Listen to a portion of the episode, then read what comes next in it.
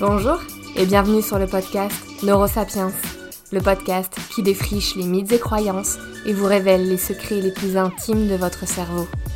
Découvrez l'outil le plus précieux de l'homme, celui qui nous a permis, à nous, Homo sapiens, de construire notre histoire.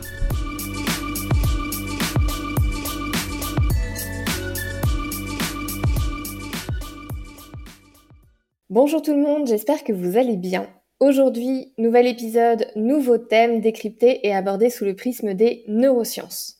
Nous allons parler d'un de nos cinq sens. Alors on a déjà abordé ensemble le goût dans l'épisode 12, ainsi que la vision à travers le prisme des illusions visuelles dans l'épisode 31. Et à présent, on va parler d'un sens qui se révèle être plus indispensable que nous pensons, et je parle du toucher. Le toucher apparaît un peu comme le vilain petit canard des cinq sens, parce que si vous demandez à n'importe qui quel sens il ne voudrait perdre en aucun cas, vous obtiendrez rarement comme réponse le toucher. Et pourtant, nous pouvons très bien survivre sans la vue, le goût, l'odorat ou l'ouïe, mais sans le toucher, et bah, comme on va voir ensemble aujourd'hui, ça se complique. Et pour vous parler de tout ça, je vais poser plein de questions à Damien Husard. Bonjour Damien. Bonjour. Je te laisse te présenter à nos auditeurs. Donc, je suis Damien Husard. Je suis actuellement chercheur postdoctorant euh, INSERM à l'Institut de génomique fonctionnelle rattaché à l'Université de Montpellier. Donc, je travaille euh, dans l'équipe émergente de Amaury François, dont le but est vraiment d'étudier le rôle du toucher affectif et son intégration globale dans le cerveau. Donc, personnellement, mon projet de recherche est plus focalisé sur, euh, la peau, le côté sensoriel et tactile, et comment cela va pouvoir modifier ou euh, changer les interactions sociales sur des modèles de souris. Donc, j'étudie aussi des modèles de souris des troubles de l'autisme pour essayer de voir si, en agissant tôt dans la vie, on pourrait améliorer leurs comportements sociaux plus tard dans la vie. Parfait, merci beaucoup Damien. Alors aujourd'hui, donc pour commencer notre euh, épisode sur le thème du toucher affectif, on va commencer par la partie qui est toujours un peu plus complexe. Donc accrochez-vous bien, vous verrez après, euh, tout va se simplifier, vous allez beaucoup plus comprendre un peu le lien on va parler de cette dynamique euh, neurologique et physiologique entre la peau et le cerveau. Pourquoi est-ce qu'on va regarder ça? C'est qu'en fait, comprendre comment la peau et le cerveau interagissent va permettre de comprendre pourquoi le toucher impacte différents aspects comportementaux, affectifs et émotionnels. Et ça, on va voir ça par la suite. Donc Damien, est-ce que tu peux un peu nous expliquer comment la peau et le cerveau interagissent ensemble? Donc oui, effectivement, comme tu l'as dit, le, toucher fait, partie des cinq sens et c'est vraiment celui qui va permettre l'intégration et l'interaction avec l'environnement direct. Donc c'est un sens qui est vraiment très complexe et varié car il est composé de différents types de fibres qui sont présentes dans la peau à différents niveaux et qui vont permettre de détecter différents types de stimuli extérieurs. Par exemple, la réaction à la chaleur, des pressions mécaniques qui soient plus ou moins fortes, des mouvements que ce soit des mouvements des poils dans un sens ou dans l'autre. Donc on peut aussi détecter la direction du toucher et savoir si c'est un toucher qui est plus ou moins ponctuel.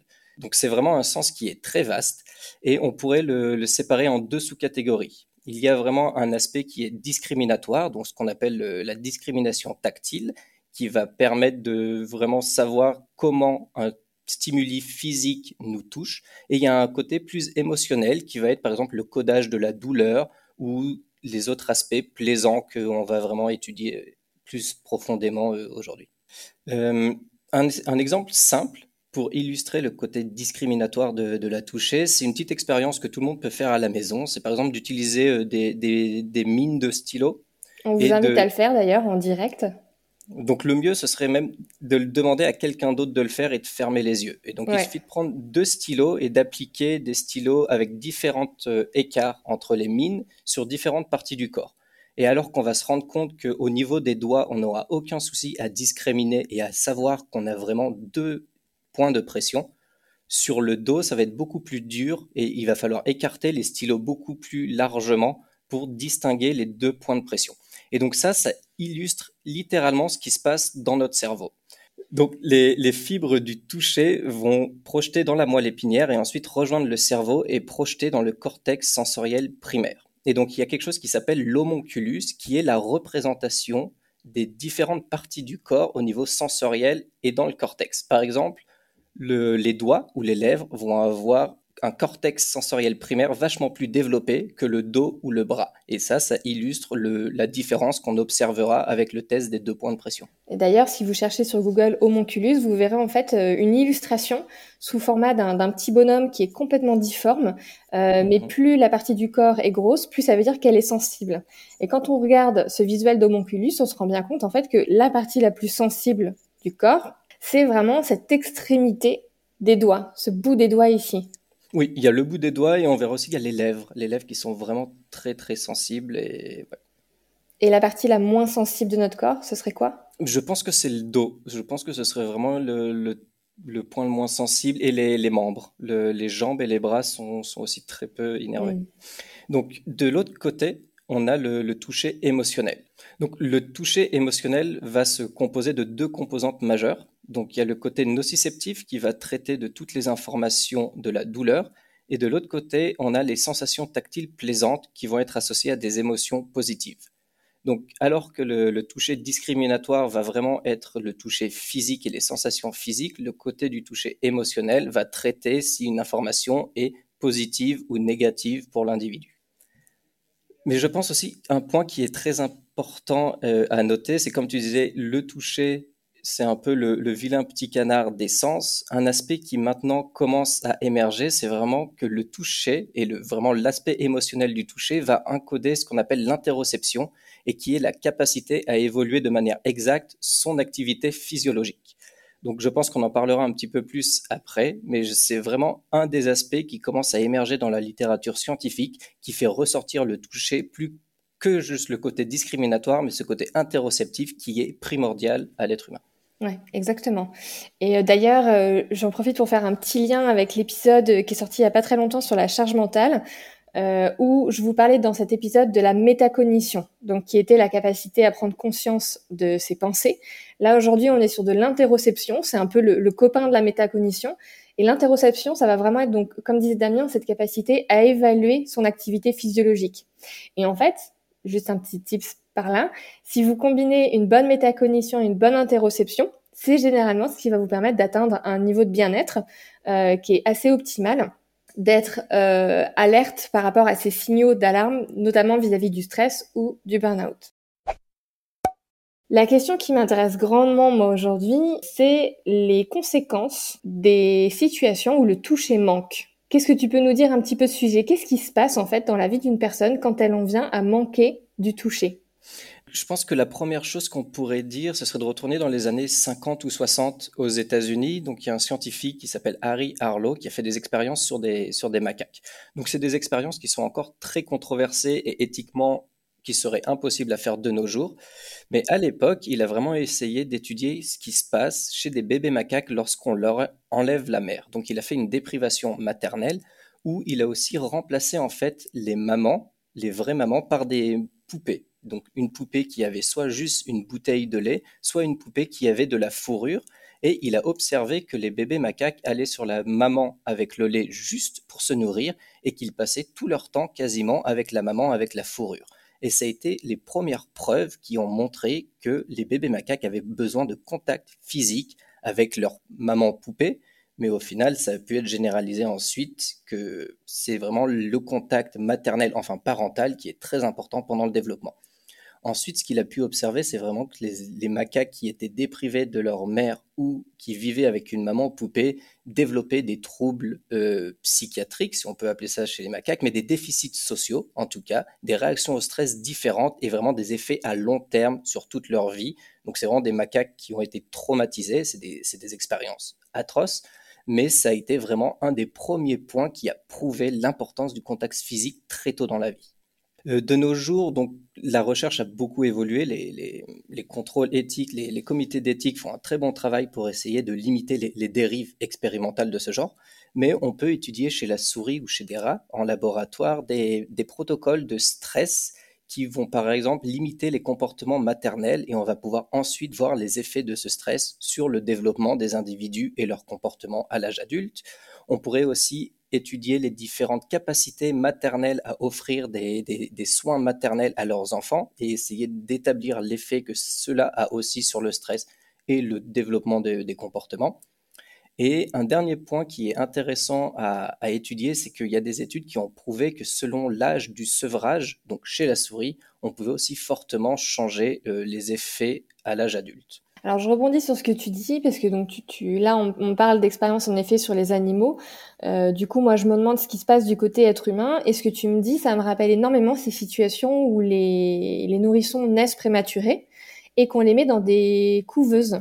Euh, et le contact physique, du coup, euh, alors aujourd'hui ça se développe un petit peu plus, mais en tout cas pendant très longtemps on n'avait pas du tout conscience de, de, de l'importance du toucher.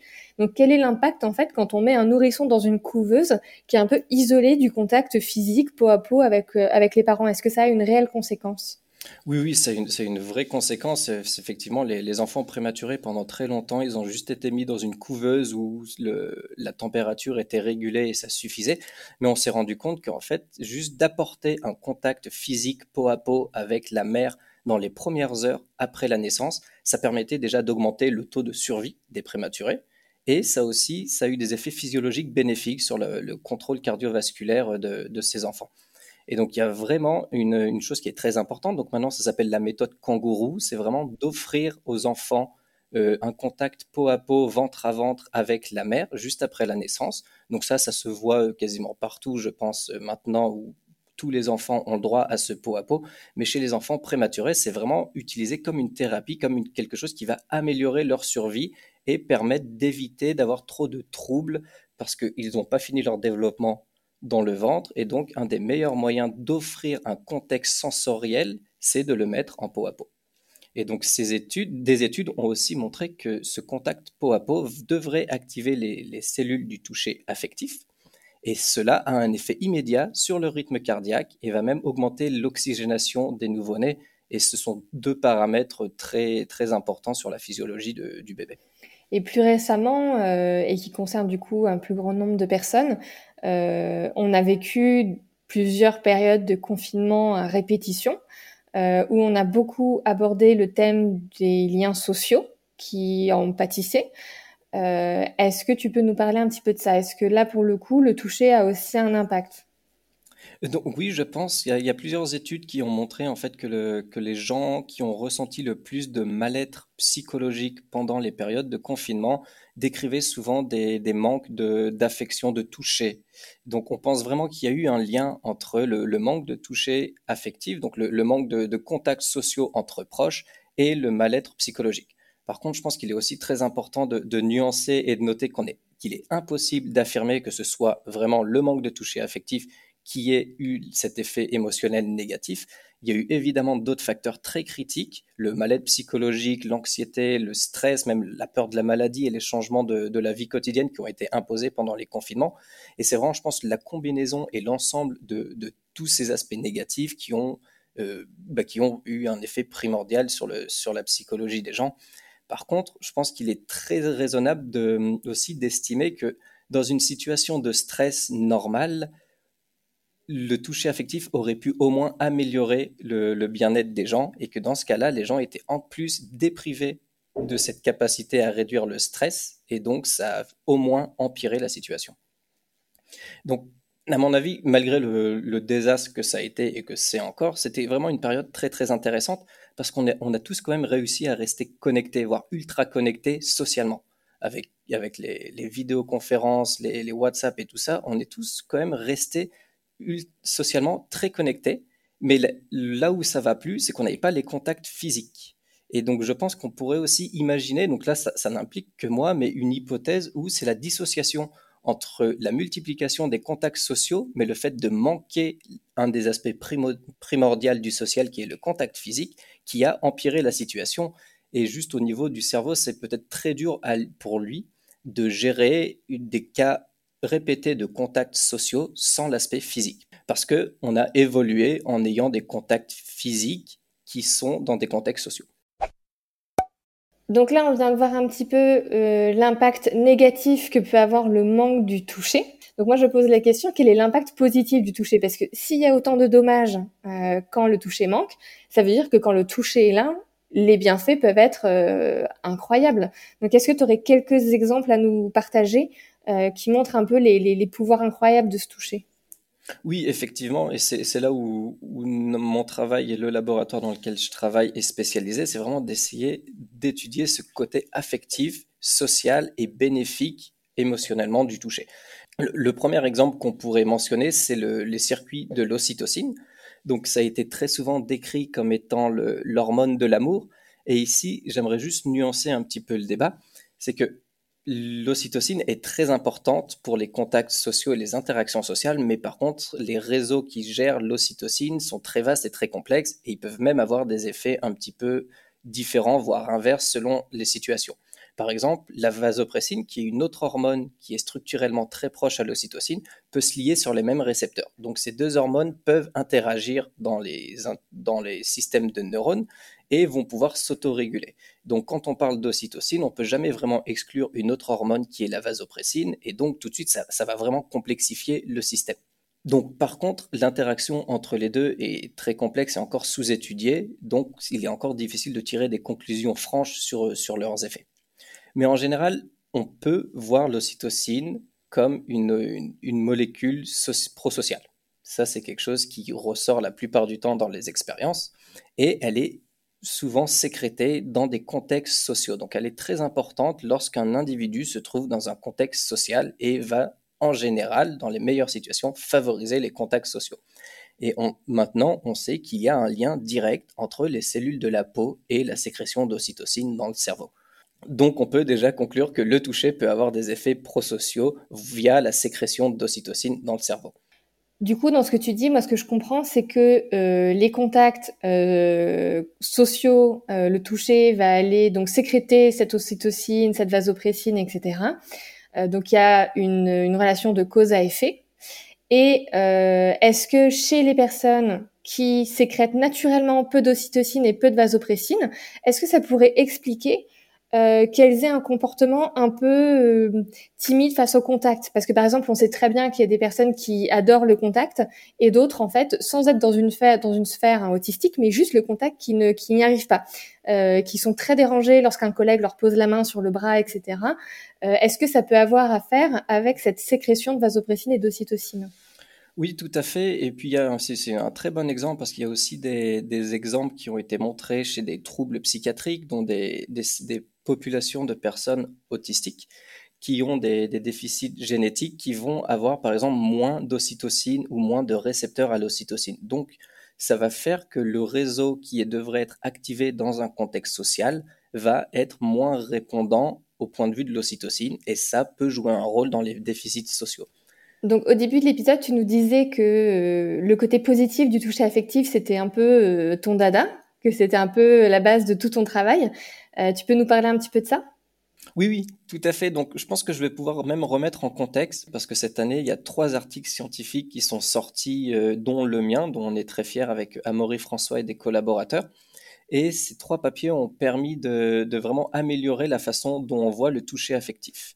Donc, euh, la première chose que j'aimerais dire, c'est qu'il est toujours très intéressant et très important pour nous de voir que d'autres groupes dans le monde font les recherches qui sont comparables à la nôtre et trouvent des résultats similaires. Ça montre déjà que notre recherche est reproductible et ça valide un petit peu les hypothèses qu'on a émises.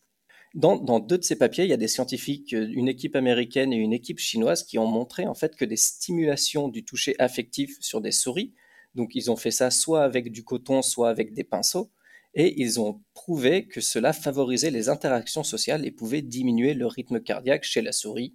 Pour notre part, nous, on a modifié génétiquement et on a stimulé de façon artificielle les cellules du toucher affectif, et nous avons aussi pu changer les interactions sociales des souris. De façon très intéressante, ces trois études, en fait, elles analysent les mécanismes à différents niveaux le long de la transmission du signal tactile entre la peau et le cerveau. Par exemple, dans notre étude, nous, on se, focalise sur la peau. On étudie un type spécifique de cellules qui innervent directement la peau.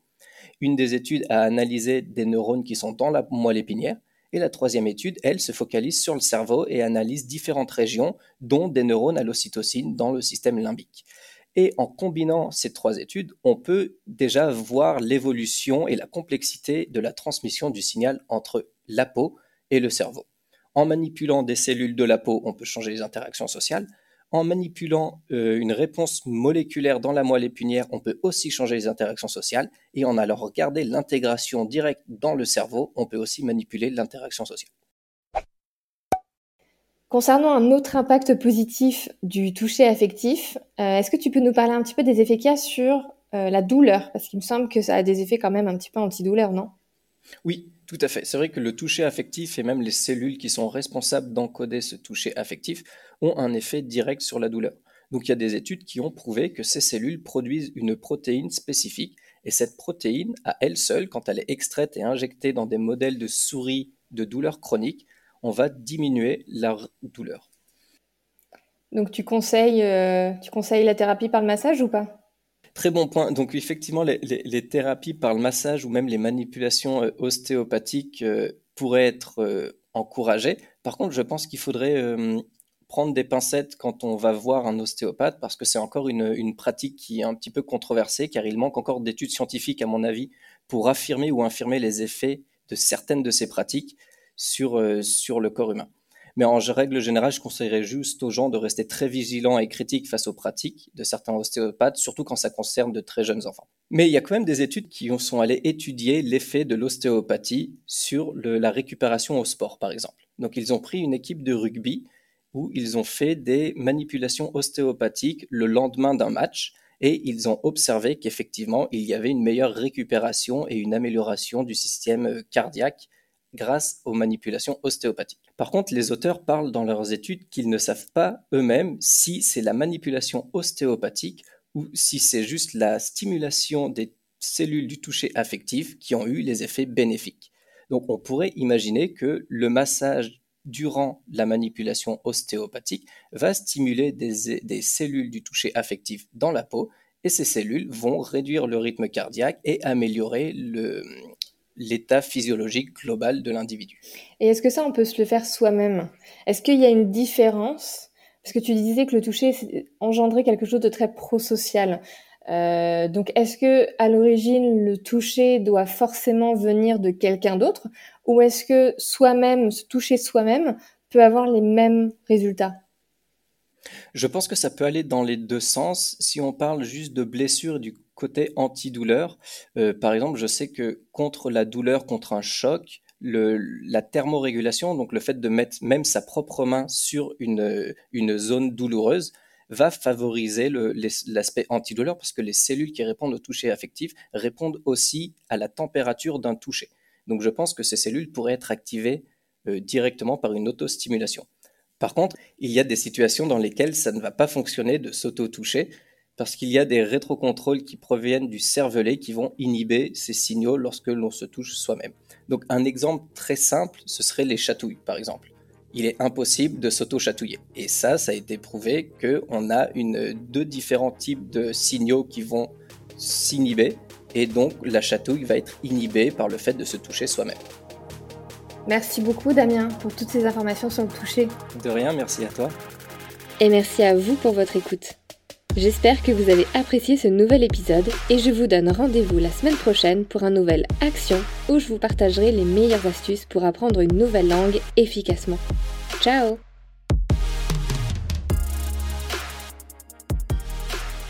Neurosapiens est produit et distribué en association avec l'Acme Productions.